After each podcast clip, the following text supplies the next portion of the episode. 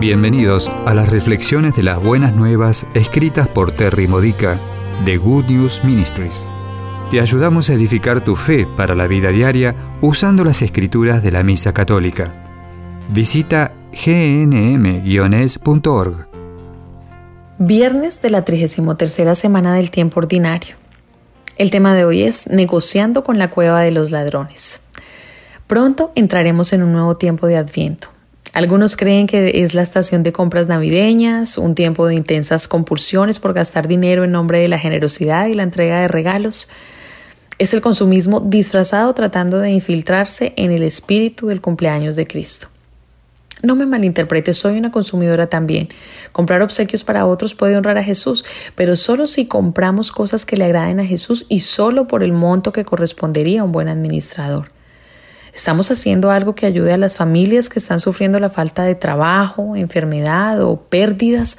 ¿O nuestros obsequios son solo para nuestras familias y amigos? En la lectura del Evangelio de hoy, Lucas 19, 45 al 48, vemos a Jesús echando a los mercaderes de los pasillos del Templo Santo. No solo lastimó sus ingresos, también afectó a los compradores que planeaban comprar lo que necesitaban para cumplir con sus obligaciones religiosas. ¿Cuán obligado te sientes a comprar obsequios?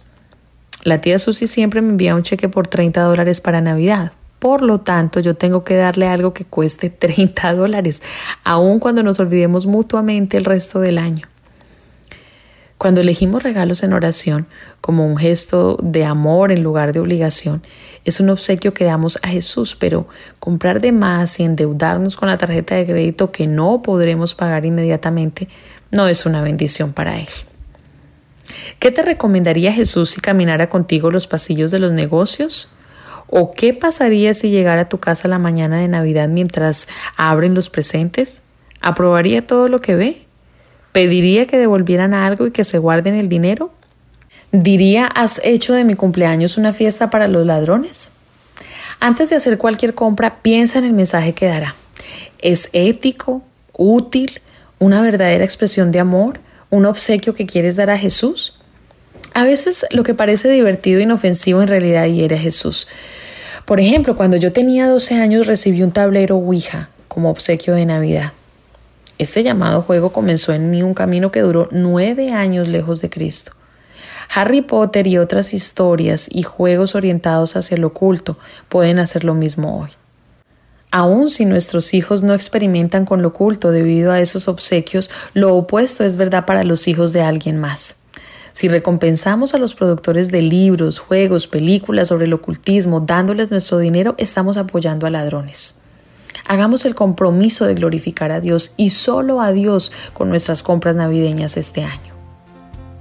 Esta ha sido una reflexión de las buenas nuevas de Good News Ministries gnm-es.org. Si quieres conocer nuestro ministerio, visita hoy nuestra web. Encontrarás reflexiones para recibir por correo o mensaje de texto, retiros en línea, recursos de oración y mucho más para ayudarte a conocer el amor del Padre, para acercarte más a Cristo y ser lleno del Espíritu Santo. Visita hoy gnm-es.org.